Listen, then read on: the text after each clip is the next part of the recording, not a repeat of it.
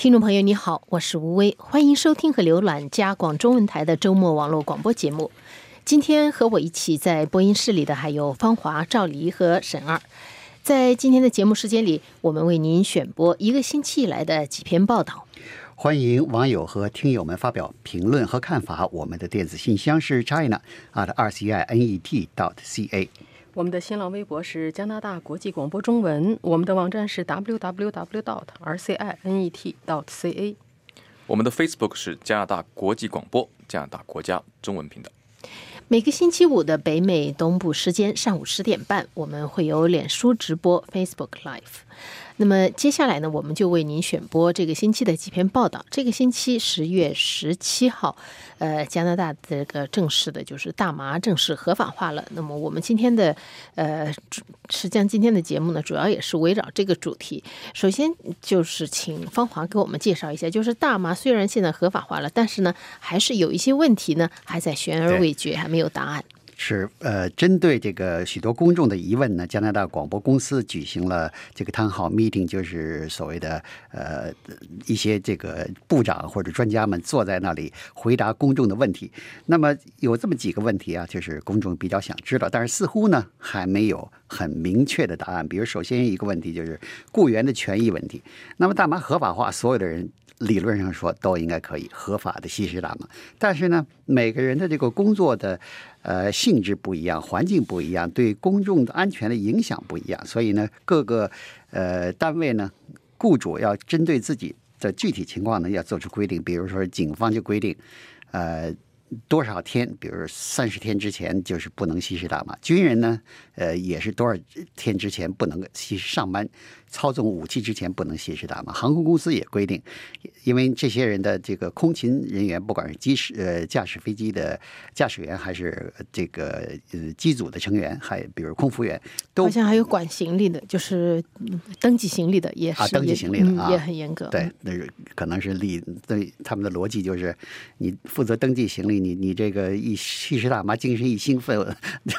这胡乱的不该去美国的行李就给发到中国去了，所以这个也就。出现问题，对最危险的可能是飞行员，好像是二十二十八天还是二十一天之前就不能呃，反正都是有有具体的规定。那么一位这个呃，在呃加拿大最大城市多伦多的公交系统工作的一位女性雇员就说呢，她多年来她是一直医疗使用大麻，他不是为了自己自己这个嗯自己的呃为了兴奋或者是嗯 感觉更高兴一些来吸食大麻，他就是为了治病来吸食大麻。他说。你这个合法化以后，那那多伦多公交局给大家都发了这个通知，说是呃，从事公交领域的雇员，咱们是不能够呃这个上班前吸食大麻，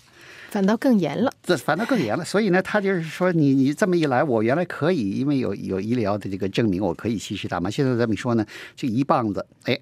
都给打死了，而且这个一条一条线，这个统一的规定。呃，可以怎么做，不可以怎么做？他觉得这个是，呃，对他来说是不公平的。那么，呃，部长呢，负责这个问题的部长布莱尔就是给给了一个所谓回答呢。但是我我我觉得这个回答也没有回答这个他具体的这个问题。他说呢，呃，加拿大从十月十七日开始大麻合法化，大家都可以抽大麻，但是雇主有权利根据自己单位的具体情况制定具体的规则，所以还是以公共安全为首位。嗯，那么大家，我觉得加拿大多数公众的恐怕觉得，哎，是应该这样。你飞行员，你你那个抽完大麻去开飞机，那我作为乘客来说，我肯定感到不安全的。你警察，你是驾着警车，拿着是武器，你抽完大麻再去上班，我也感觉你警察不定是会会干出什么样的事情来的，对吧？所以是。那这个问题呢是有各种各样的看法。第二个问题呢就是，呃，吸食大麻与驾车安全的问题，这是许多加拿大人。我觉得这个大麻合法化以后，呃，加拿大人反对的最主要的两条，有一些加拿大人反对最主要两个原因，一个是公共安全问题，还有一个就是儿童的问题。那么公共安全问题其中一个就是你吸食大麻以后，你开车怎么办？你好多人就说啊，我这个不影响安，不影响驾车安全。呃，但是研究显示呢，这个呃，就是驾车者呢，他的反应会比较慢。你一般呢，抽了大麻以后呢，开车会速度比较慢。你酒驾开车会比较快，抽大麻的人开车会比较慢，但是反应呢也比较慢一些，所以这会容易这个容易出现交通事故。而且呢，还有一种理论就是说，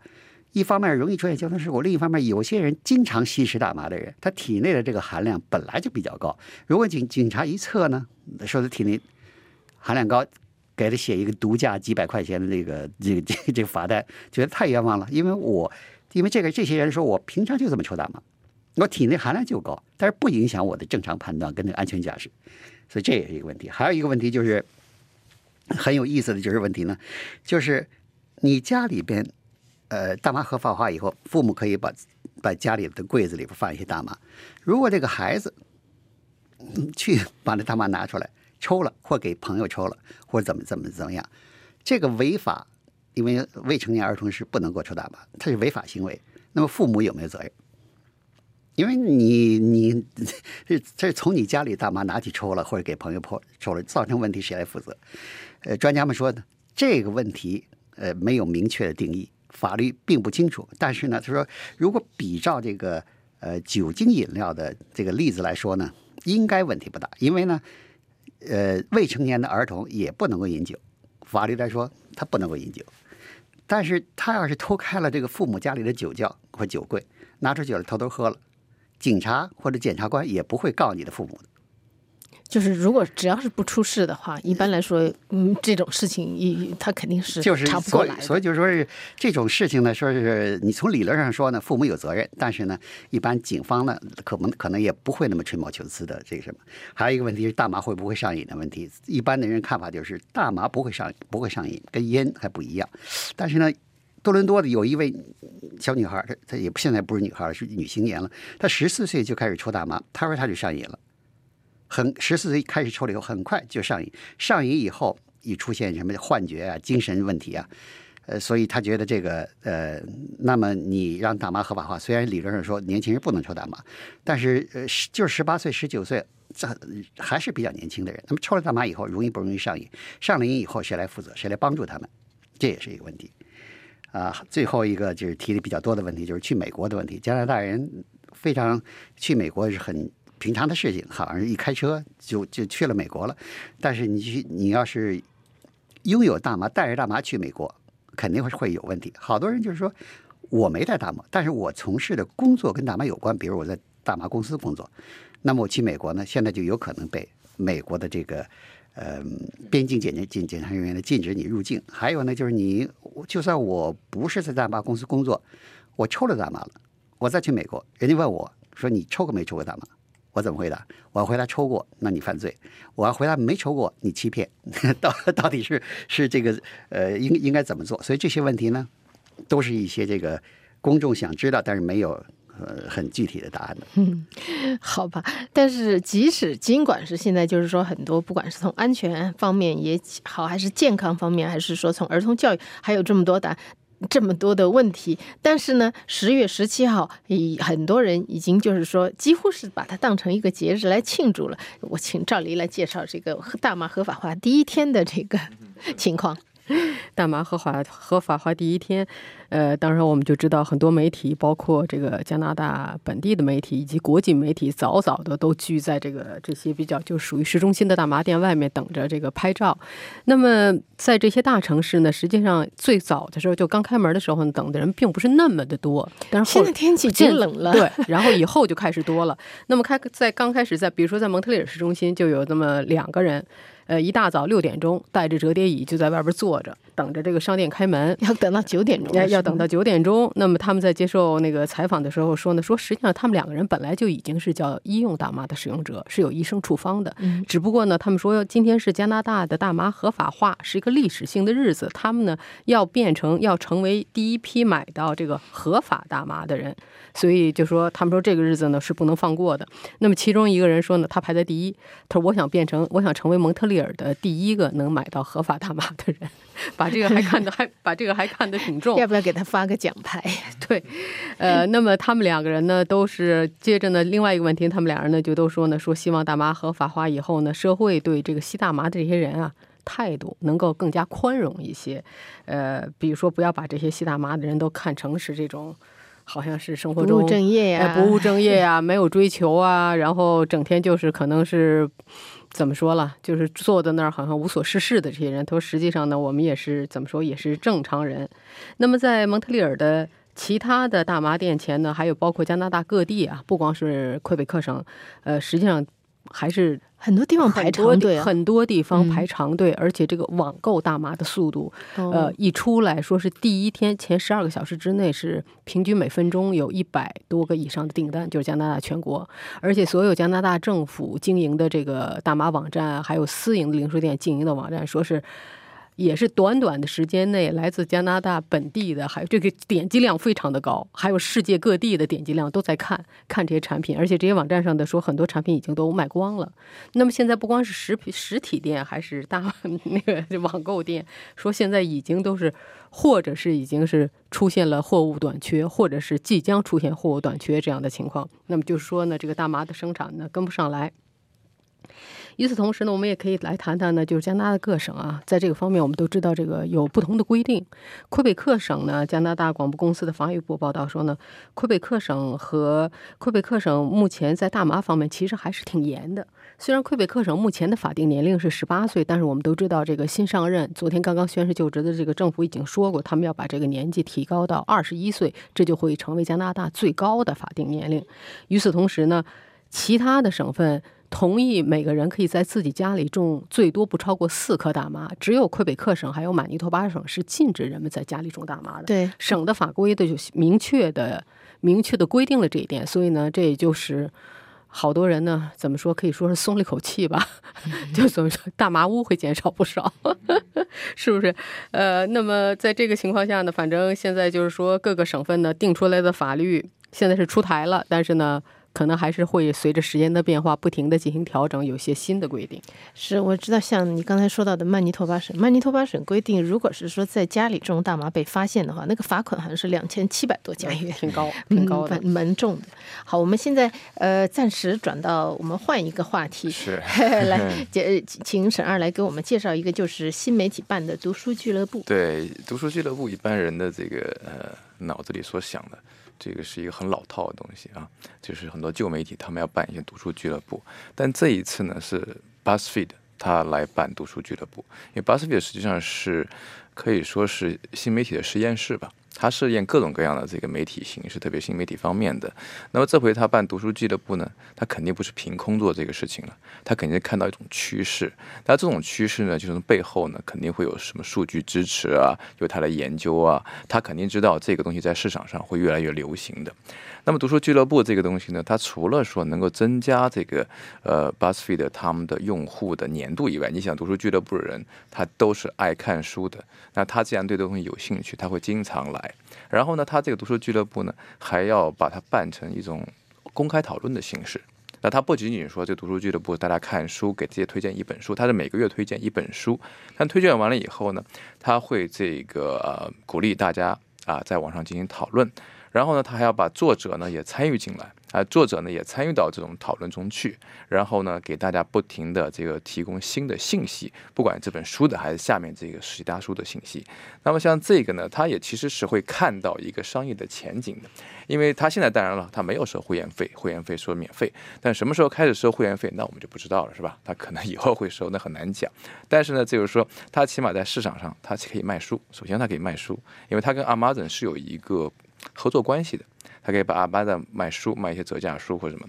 然后呢，就是说他可以就是说在这个呃其他的活动中呢获得其他的盈利，甚至呢广告收入。因为现在很有意思啊，就是说新媒体他现在发现这些呃他们引领的潮流，他把老媒体带到一个或传统媒体带到一个奇怪的地方，对吧？因为大家传统媒体说我要跟着你跟着，但跟你走以后，这传统媒体会留下他自己原来的领地的空地。那这些空地呢？很多新媒体呢，它又转回来，把它重新再再再捞回到自己的这个领地里去，这是一个很有意思的一个情况，而且各地都在发生呢。现在就是说，很多这个传统媒体看上去好像追新媒体追得很猛，但实际上他们忘记了他们自己传统的领地，他们也在慢慢慢慢失去。那读书俱乐部就是一个这么一个东西，看上去很很很很长远、很很久发生的事情，但是这个东西它是一个。呃，长久证明的是能够吸引大量用户的这么一个领域。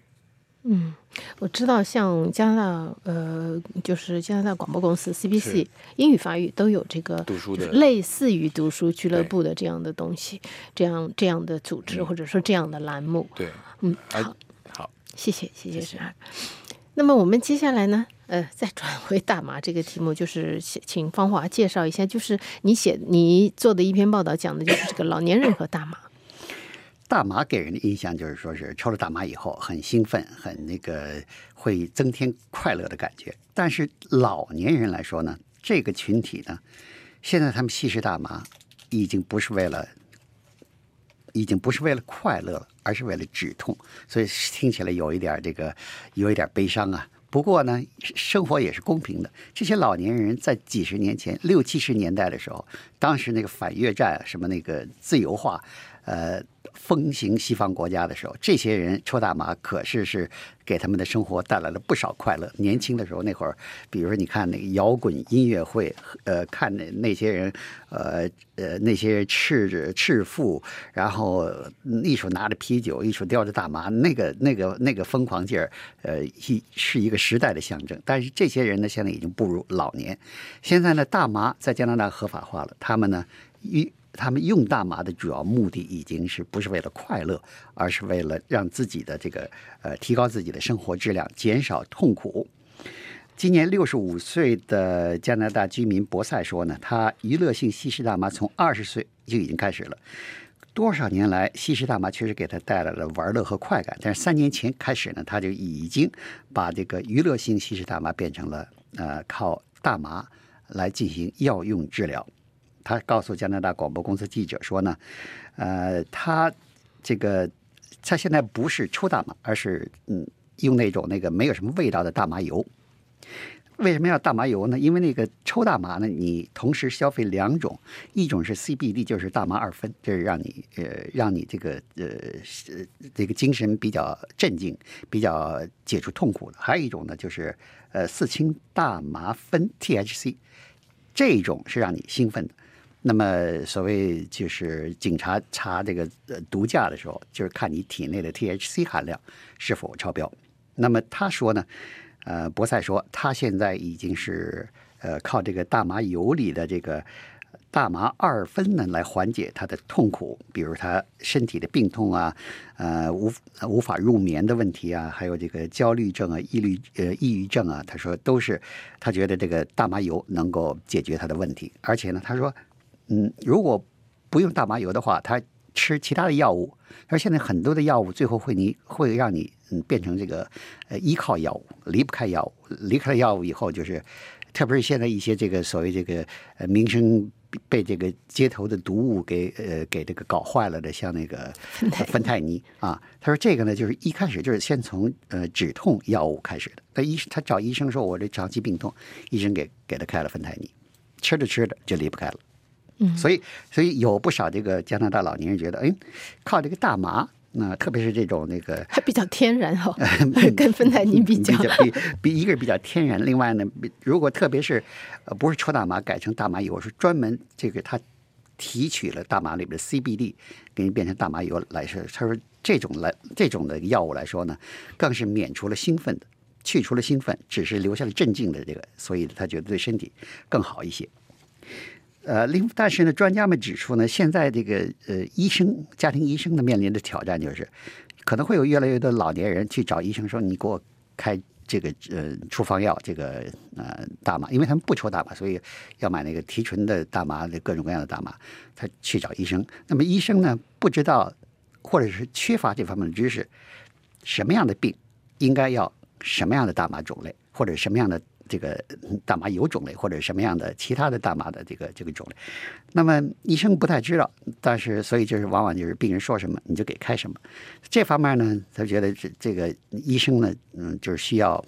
知性知识性的帮助，所以有这么一个组织就开始研究，呃，写给医生提供这个指导性帮助的这样一个呃小册子。那么就是帮助，呃，医生也帮助病人呢，来共同在大麻合法化的情况下呢，正确的使用大麻。另外，他们也担心，呃，老年人使用大麻也会有上瘾的问题，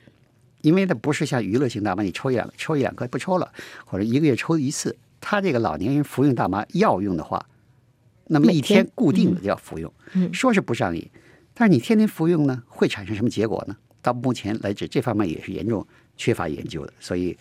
嗯、更多的这个研究需要需要进行。有的医生呢，就是有的加拿大医疗界的专业人士说呢，大麻合法化